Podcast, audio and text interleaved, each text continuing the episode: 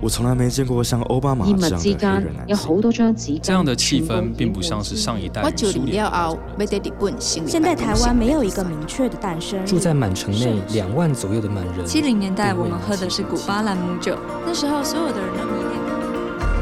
新闻、历史、人物特写、调查报道，非虚构写作带领我们描绘这个世界的真实故事。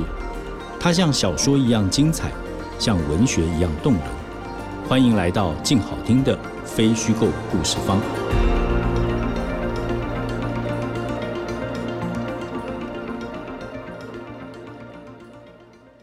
真实故事往往精彩如小说，动人如文学。大家好，欢迎来到非虚构故事方。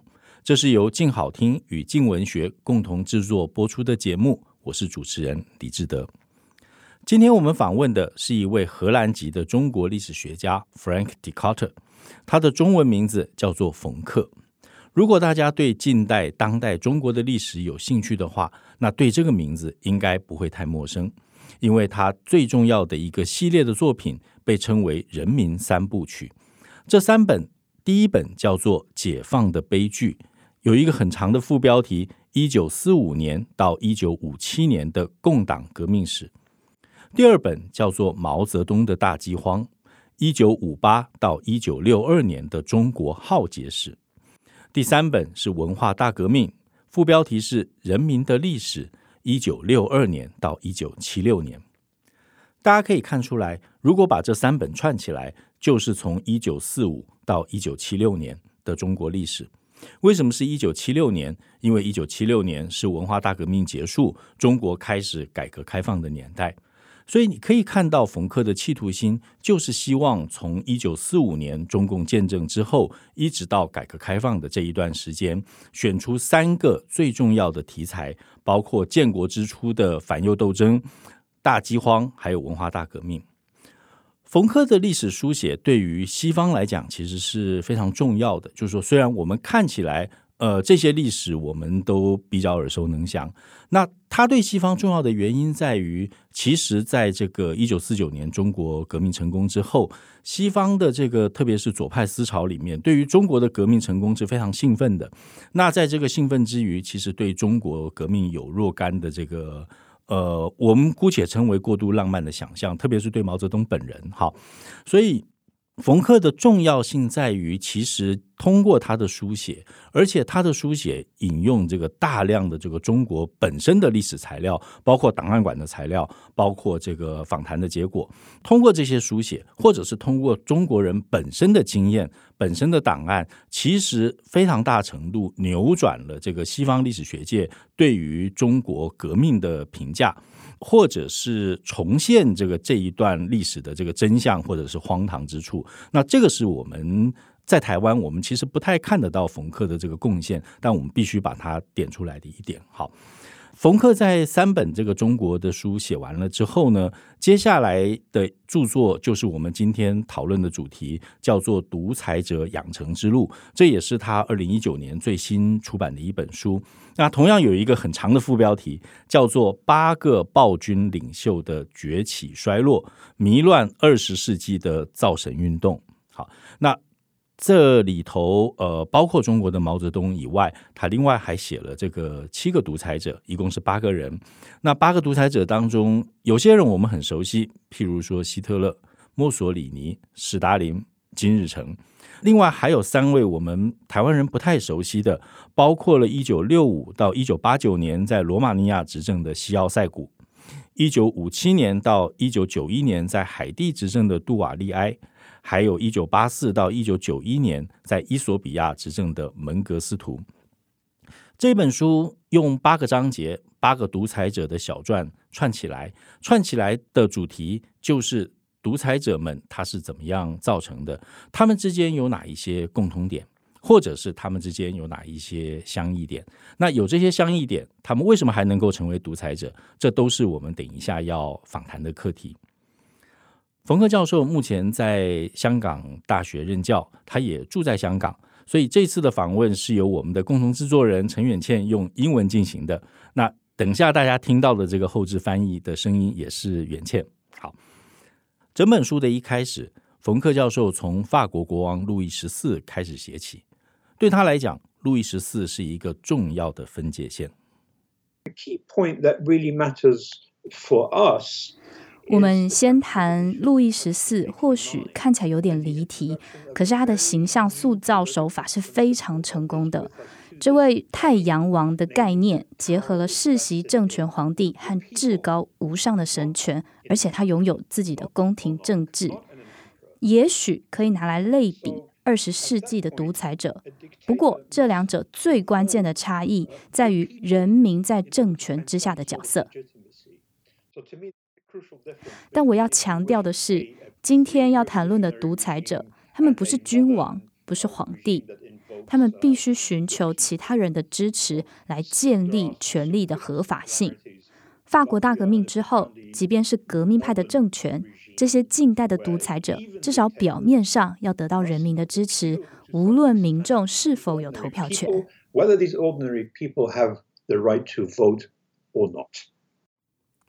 所以可以看到，冯克教授之所以拿路易十四作为一个分界点，差别在于路易十四之前，我们称的独裁者是这个父亲传儿子这一类的世袭王朝，但是在路易十四，也就是法国大革命之后产生的独裁者，其实是另外一种形态，他们可能通过革命。通过政变取得政权，甚至通过民主选举取得政权，但是在取得政权之后，他们慢慢的蜕变成新的独裁者，或者我们说，他们这些掌握权力的人在运用权力的这个过程当中误入歧途。It's related to another question: What exactly is a dictator? I think here we must really. 这其实牵涉到另外一个问题：到底什么是独裁者？从法国大革命开始，当然也别忘了英国君主立宪制，这些政权演进都有很重要的关键，就是呢，掌权者如何去掌握权力、看待权力。他是不愿分权的独裁者，还是他有意花更多功夫在独立传统的政体当中发展三权分立的统治者？后者其实是一个比较复杂、发展相对缓慢，但是呢也比较稳健的形式。在二十世纪，这两种政权并存，一方面有独揽权力的独裁者，一方面也有分权的民主制度。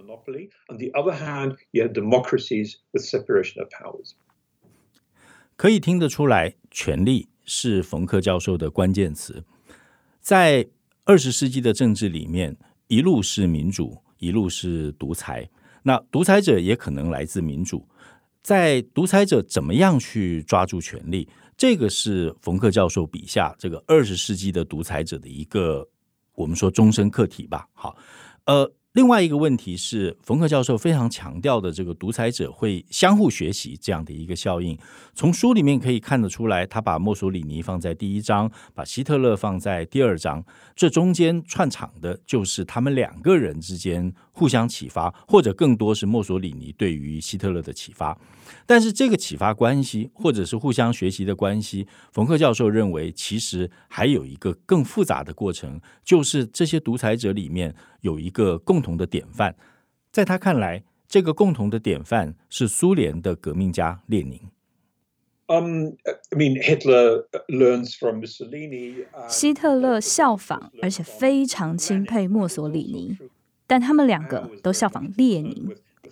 毛泽东效仿了史达林，而史达林其实也受列宁影响。为什么？因为列宁的经验相当完整。他先是建立一个革命先锋的政党，而且呢，他也是首位提出革命党应该要掌握权力的领导者。他立下来的模式，成为墨索里尼、希特勒、毛泽东、金日成等等这些人追随的依归。但不论啊，谁向谁学习，独裁者都是权力的学生。他们学习如何获取并且维持权力，还有使用权力。学习的方式有很多，不仅用心观察同行，也无所不用其极，找到能够巩固权力的知识。像是墨索里尼和希特勒都是博览群书的知识渴求者。毛泽东呢，还会回过头去从古典文学当中寻找答案，他也能从史达林的身边的谎言里找到教材。by all the others, including, of course, Mao, Kim Il Sung, you name it. 但是独裁者有没有自己的性格？这件事情让我们很好奇。按照冯克教授的书里面写法，其实是有的。因为在这个希特勒的描写里面，他写到希特勒其实跟我们的印象一样，就是他在这个演讲当中其实经常非常的激动，然后非常容易激励这个听众的情绪，但是。另外一方面，你可以看到史达林其实就不是这样的风格，他是至少在掌权初期看起来是非常谦虚的。所有人这个在开会的时候，他是坐在这个边边角角的位置，然后所有的回答都是非常礼貌的，包括接待国外记者的回答。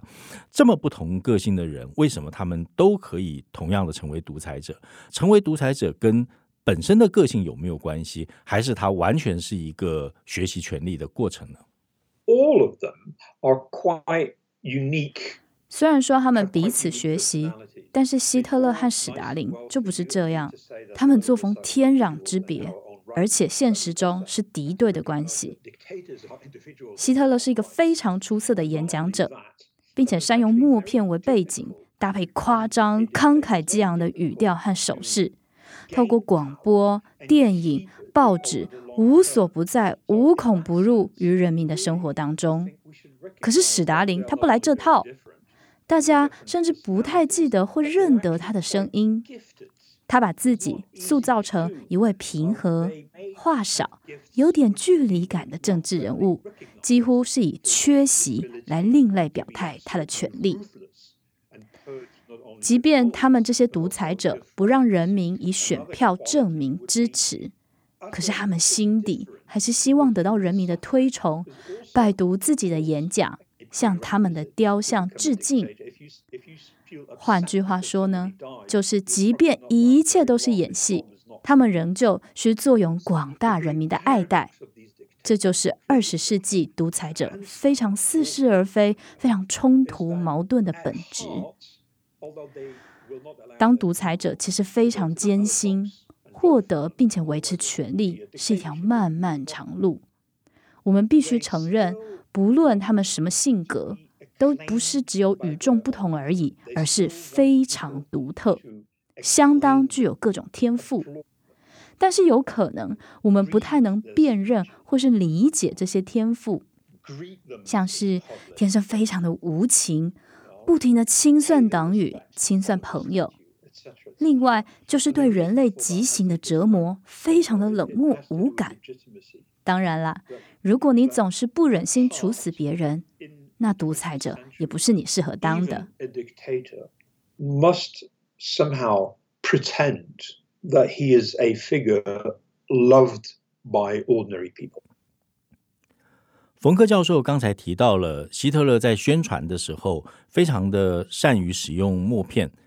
那这个默片其实，在电影的历史上有非常重要的经典地位。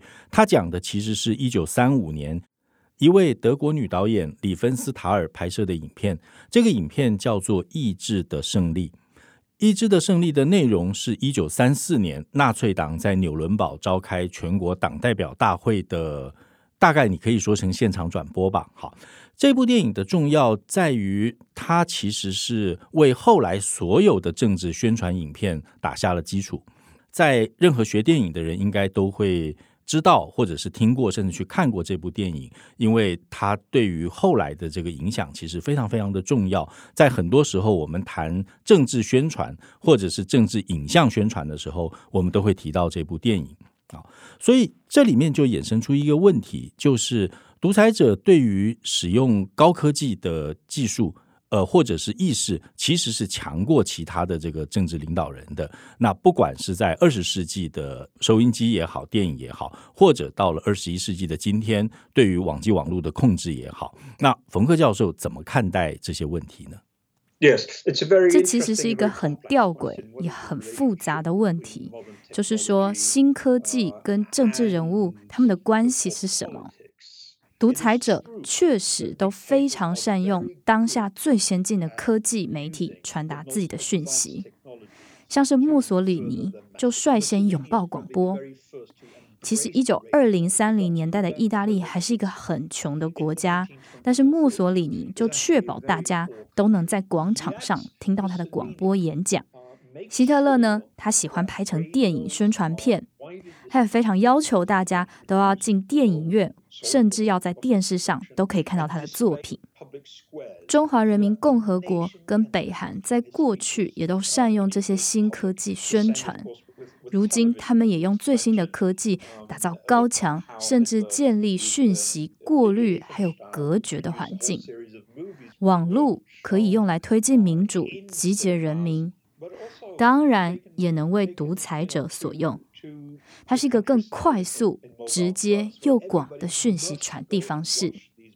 总的来说，这一切都跟沟通有关系。现在是网络。可是，如果以前你可以打电话、写信不受监控，也许你就能做到真正的沟通和传讯。一切的重点都是，到底谁控制了讯息交流？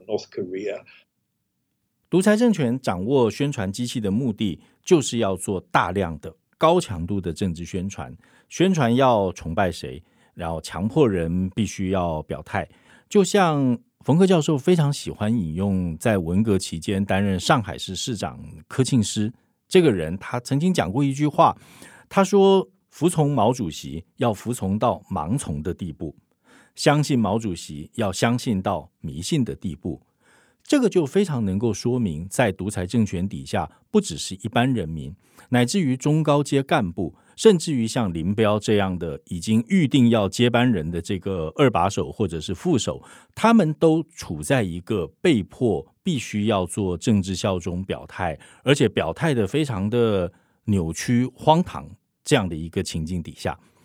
但冯克认为，这其实是一个很复杂的心理状态，因为从林彪的日记里面可以看得出来，他其实对这一套他外表表现出来的这一套是非常不以为然的。他心里面他有自己真正的想法，但是林彪也是我们少数能够看到在独裁政权当中的这个第二、第三号官员，能够看到他心里真正想法的一个很少数的例子。所以一定要知道，所有独裁政权的第一波迫害都是针对言论自由。阿道夫·希特勒一九三三年上台时，当年就有十多万的德国人，不是犹太人哦，因为发表反对希特勒的言论而锒铛入狱。甚至到了一九三六和三八年间，人们甚至因为讨论希特勒的私生活而进了监狱。所有的德国人那时候都了解到，无论如何都不能讨论纳粹政权。总的来看，史达林、希特勒、毛泽东，或者是金日成，都其实有一种相对愚蠢的一厢情愿。他们都深信，领袖就是一个让大众崇拜的非凡人物。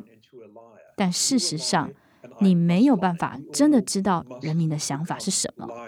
这些个人崇拜建立在迫使人民公开的对领袖疯狂欢呼的爱戴之上。所以，独裁政权也必须要有警察、军队、极刑审问等手段来监督个人崇拜的塑造过程。久而久之，警察也不用了，人民相互监督公开言论。每个人甚至开始担心检视自己的言论，像是中国文化大革命时期，就有人担心。自己晚上做梦会不会说什么梦话，吐出对领袖不敬的语言？很明显，这些都不是真爱。所以，独裁者的个人崇拜必须存在于一个说谎的世界，就是大家都说谎。既然大家都得为高声疾呼爱领袖，就必须彼此说服，也要说服自己对当前领导者的崇拜。其实不止一般民众要做到，政权的高阶成员也皆需如此。他们更害怕会被同侪在背后捅一刀。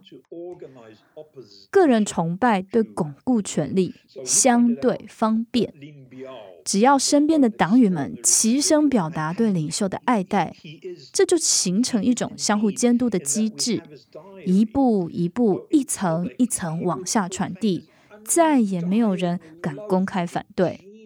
反派的声音有时候会越来越难以生存，也没有办法壮大。林彪就是一个掌握生存法则的经典案例。他在公开场合对毛泽东展现绝对忠诚与无可比拟的钦佩赞叹。可是我们却发现，他在自己的日记当中批判毛泽东和他的政策。于是现在我们拥有了两个林彪，一个是公开的他，一个是私人日记本上的他。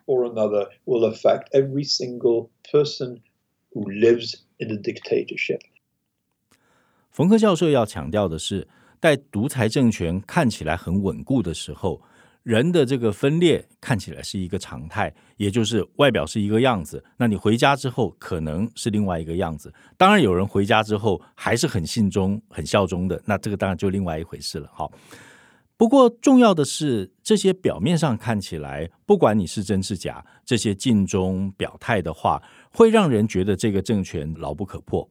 但是回顾历史里面，冯克教授又会看出，当一旦这个政权失败了，这些。个人崇拜在第一时间就会消失。But what we do know, what is very interesting, is that when these regimes fall, 我们要了解到，独裁政权要瓦解不容易，一旦瓦解，崩盘速度异常之快。以德国纳粹一九四五年瓦解为例，我们看到很多当时德国人的日记，其实都有写到，当希特勒的死讯从广播传出的时候。民众瞬间对他失去兴趣，更没人为他掉泪。对希特勒的离世非常沉默，也很冷感。同样的状况发生在罗马尼亚的西奥塞古身上。一九八九年，当他站在党总部的阳台上发表演说，得到的不是欢呼支持，而是来自群众的嘘声。他瞬间失去自信。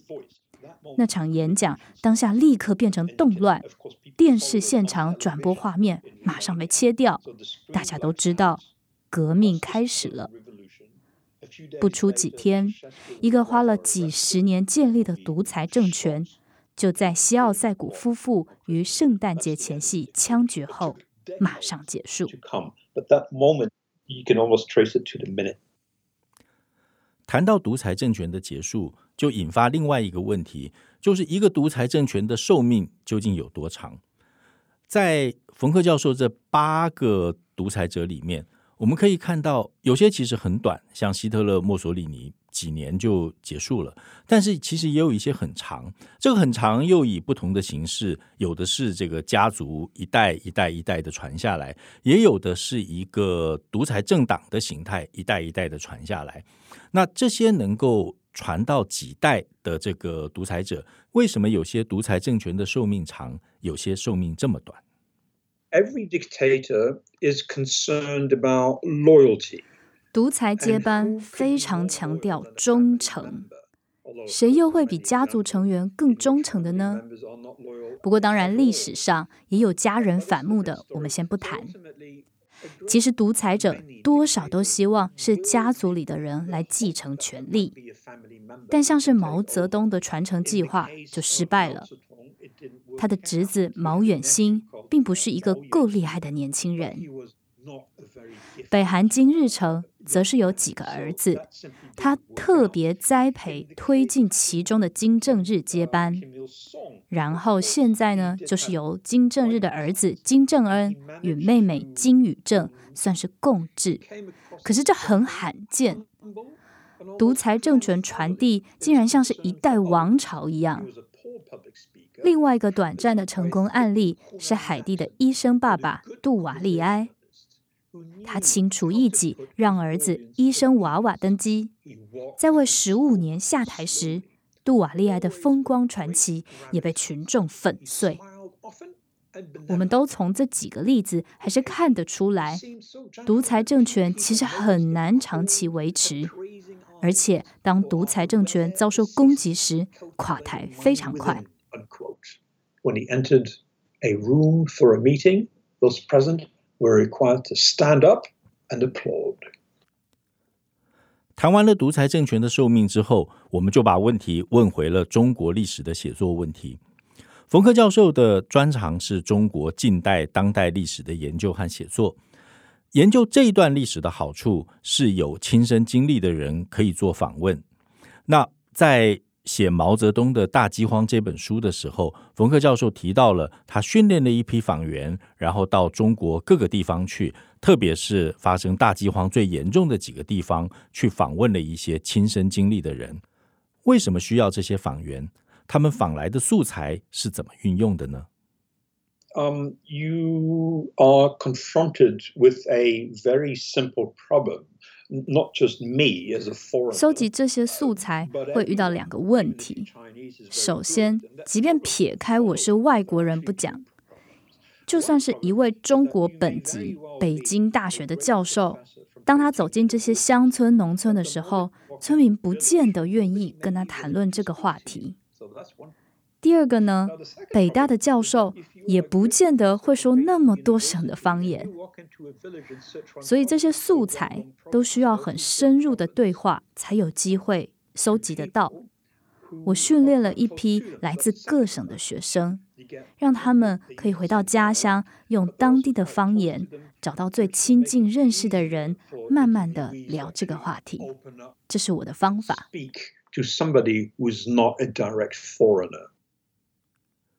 作为一个外国的研究者，冯克教授进到这些档案馆到底容不容易？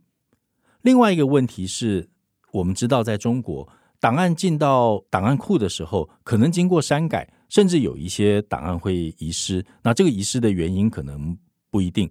所以近年来，其实我们可以看到，中国有一些教授，他会在这个因为东欧。其实已经这个民主开放了，那他会到这个俄罗斯或者到东欧去收集中国的档案。材料为什么会到这个东欧去收集中国的材料呢？原因是因为在这个共产国际的历史上头，当你在这个中共做非常重要的决定的时候，其实你是要通报到这个苏联或者通报到其他的这个共产国家去的。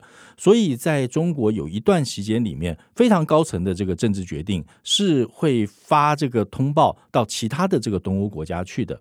所以在研究这一段历史的时候，尽管中国的档案可能不开放，或者甚至是遗失了，或者是不允许任何人阅读，但是同样的内容可能在东欧可以开放。这个就是很多中国学者这几年来另辟蹊径的地方。好，所以我们就问到了这个冯克教授，档案的取得跟识别这一类的问题，以及访员返回来的材料，如果跟档案有冲突的话，那究竟哪一个比哪一个更重要一些呢？历史材料当中其实有很多的多元多面向，一个好的历史学家都应该要能掌握，所以我们会加上实地的访问来搜集佐证这些书面资料，但是不见得哪种来源比较好。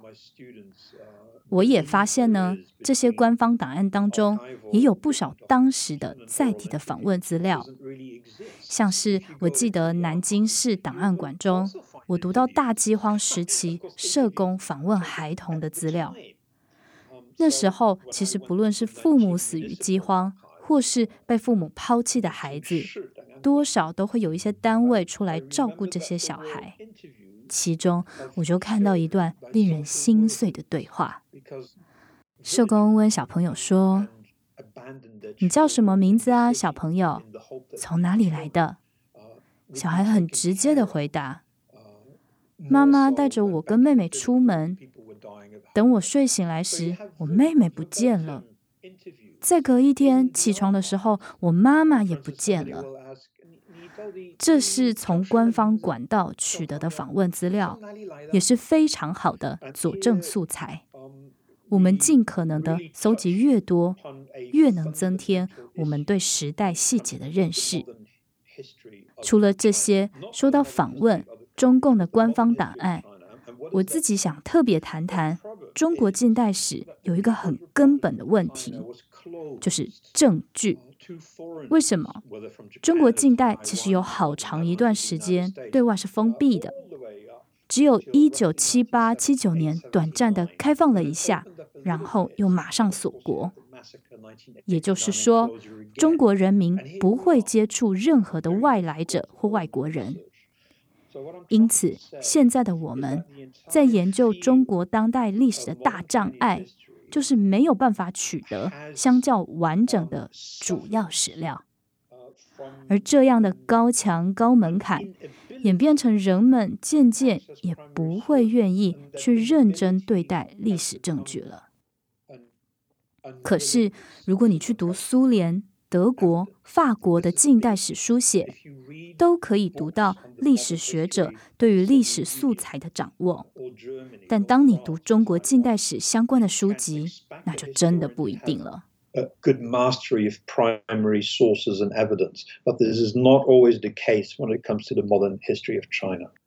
这里面冯克教授的讲法其实有些矛盾哦，他。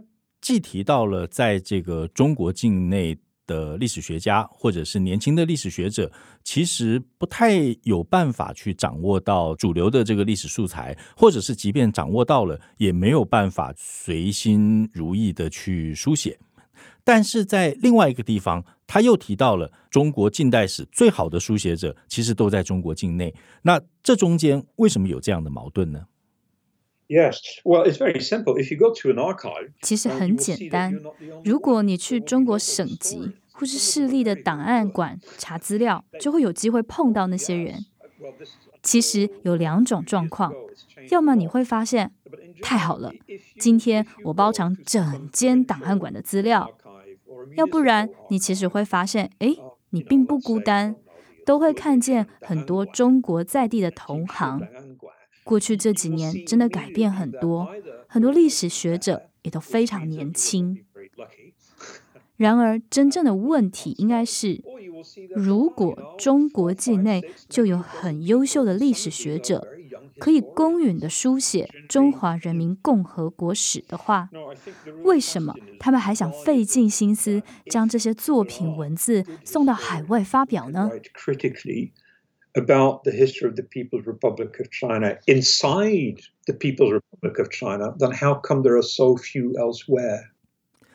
经过了很长的访问，我们的访问从前面的独裁者到后面的中国近代当代史的研究跟书写，我们给冯克教授提出的最后一个问题，就是在他研究了二十世纪的独裁政权之后，他还对民主和人性有信心吗？Well, of course I do. Look.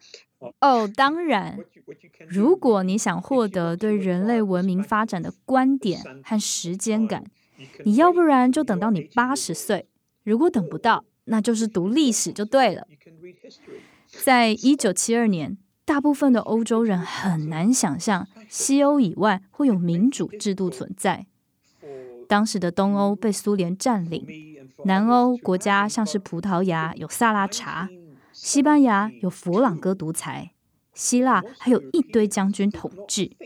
谁能想到，一九七四年的康乃馨革命，萨拉查被推翻，佛朗哥身亡，希腊军政府下台，短短几年，南欧也民主化了。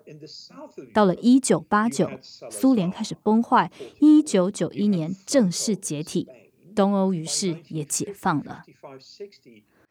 我们再看看一九五零到六零年代，半个地球都在独裁者的笼罩之下。但我们现在的生活是一个截然不同的世界。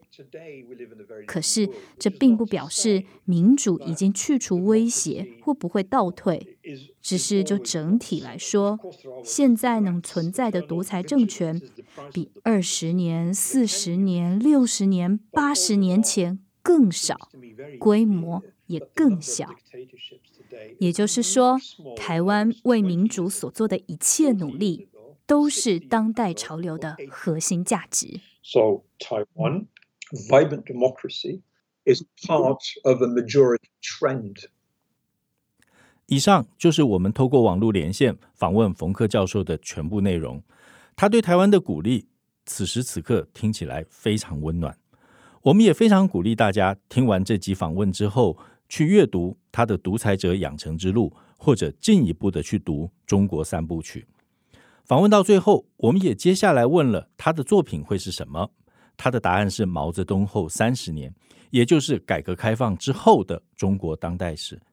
可以看出，从一九四九年中共建政一直写到今天，冯克教授的研究领域跟写作范围是一个全覆盖的历史学家，非常值得期待。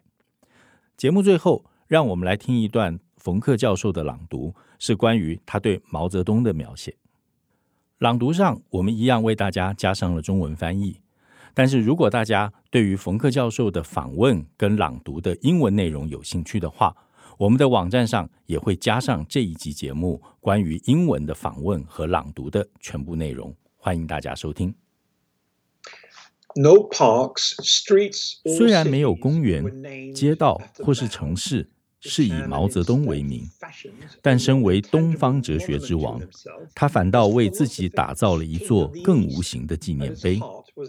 他的核心思想是把马克思列宁主义的理论与中国革命的具体实践结合起来。由于中国与俄国两地的风土民情截然不同，毛泽东并没有直接照搬马克思主义，而是在他的监督之下发展出中国式的马克思主义。一九五零年十二月，毛主席先是发表了《实践论》，随后一九五二年四月又发表了《矛盾论》，两论都是在讲马克思、恩格斯、列宁和史达林辩证唯物主义哲学的发展。尽管几乎没有什么原创性，但马克思主义中国化的思想却引起了国内外崇拜者的注意。毛泽东还自诩为文艺复兴人，集哲学家、圣人、诗人于一身，以及沉浸在中国传统的书法家。当传统诗歌从书架上渐渐消失之际，毛主席的诗句却广泛流传，以毛主席诗词十九首最为经典。毛泽东和史达林一样。是一个如遥远如神一般的存在，他很少公开露面，也很少发表讲话，整个人深藏在昔日皇帝的紫禁城。但他擅长搞政治，经常与党内各个层级的成员会面。他的外表会骗人。他给人的印象总是温和、谦逊，像爷爷一般慈爱地关照别人。他不擅长演讲，说话时带着浓重的湖南口音，但他很健谈，知道如何让听众放松下来。他走路和说话的速度都很慢，总是很庄重的样子。他时常微笑，和蔼可亲。他看起来如此温和，很少有人注意到他冷漠打量的眼睛，也很少有人注意到他内心不停地盘算着什么。当他走进会议室时，在场的所有人都必须起立鼓掌。感谢大家收听《非虚构故事方》这一集节目，由李志德、陈远倩企划制作，陈远倩同时负责英文访问、翻译和录制，刘宝林录音和后期制作。未来也请大家持续锁定由静好听与静文学共同制作播出的节目《非虚构故事方》，我们下次见。想听爱听，就在静好听。